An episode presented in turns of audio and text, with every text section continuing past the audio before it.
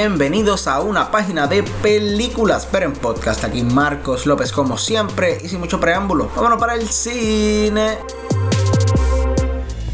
Bueno, mi gente, feliz día de acción de gracia. Un día atrasado, pero miren, mejor tarde que nunca. Pero miren, hablando de eso, ayer estuve como que todo el día en casa, chilling, compartiendo con mi familia. Pero tardecito en la noche, como que me puse a buscar en Disney Plus, porque ya no es Netflix, ahora es Disney Plus. Que para, para hablarles en serio, la aplicación está muy, muy buena. O sea, si eres fan de Star Wars, Marvel, todas esas cositas así, Disney, te gusta la animación de Disney como tal, es un must. Pero si no eres fan de la animación de Disney y de las cosas que mencioné por encimita, no te las recomiendo. Si acaso, paga un mes y cheque a ver si es para ti. Si no, fine, quédate con Netflix. Yo lo tengo también. Pero seguí buscando así para ver qué películas podías ver para darle un chance a Clone Wars. Que by the way, estoy viéndola otra vez. Genial. Si no la has visto y eres fan de Star Wars, hazte un favor. Pero llegó un momento que vi una película que yo hice, oh my god, yo no veo esto hace tiempo. Y es una película que encuentro que es bien underrated. Una animación súper buena. Y esa es Atlantis The Lost Empire. Así que cuando todo el mundo se fue, cogí pavito extra, me senté y solo hace falta contestar una preguntita. Atlantis The Lost Empire. ¿Vale la pena? Para los que no saben, Atlantis The Lost Empire es un filme animado slash aventura del 2001 dirigido por Gary Truesdale y Kirk Wise. Este es protagonizado por Michael J. Fox, James Garner y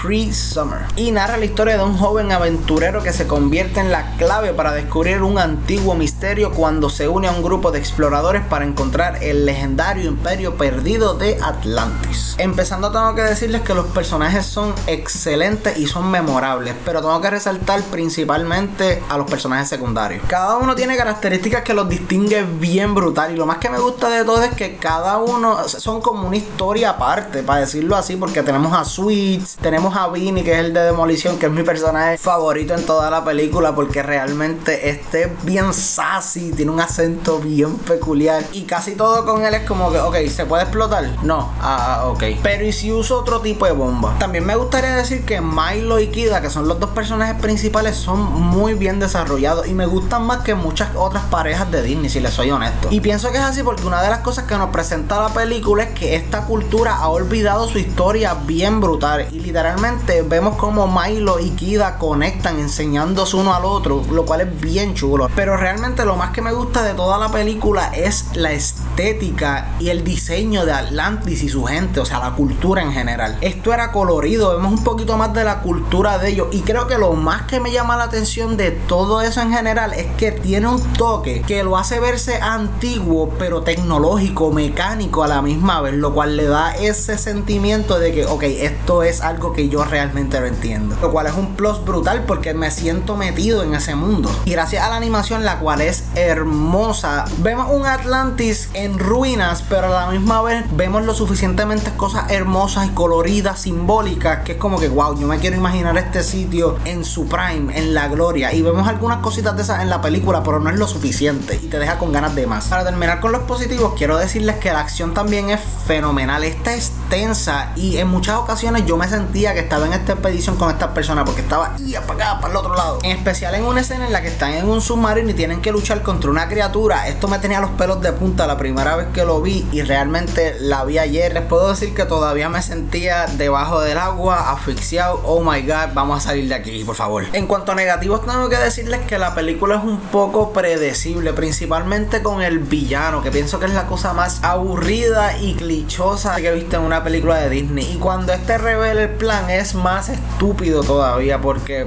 o sea. Todo es por dinero. Brother, descubriste una civilización antigua con habitantes, vas a ser billonario.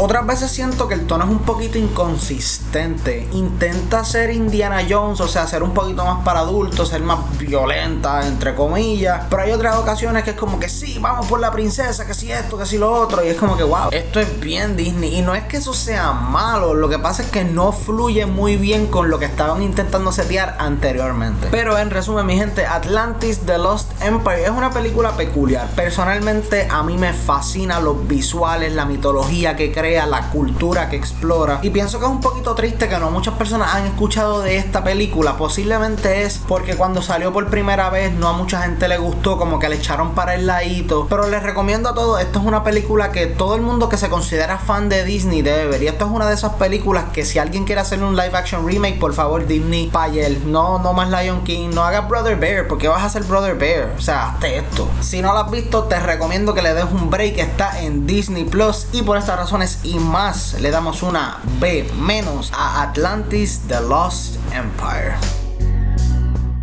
Y esto ha sido todo por el programa de hoy. Pero antes de irnos tengo unas cositas que decirles. Gracias un montón mi gente por el apoyo. Realmente se lo agradezco un montón. Y con esa lambía de ojo les doy la noticia que voy a estar dos semanitas fuera. Sí mi gente, dos semanitas fuera. Tranquilo, tranquilo. Te digo ahora por qué. La razón de mi ausencia es que voy a estar participando en un viaje estudiantil con la Universidad de Puerto Rico, recinto de Humacao, específicamente el Departamento de Comunicaciones a Cuba. O sea, les voy a ser 100% sincero. Estoy bien motivo para allá. O sea, ustedes no tienen ni idea. Pero como siempre, si quieren contactarme, no duden en escribirme a mi email que es at una página de película a gmail.com, allí a la orden. También búsquenme en las redes sociales que estamos como PD Película en Facebook, MySpace, Instagram, Twitter. Si lo tienen, estamos ahí.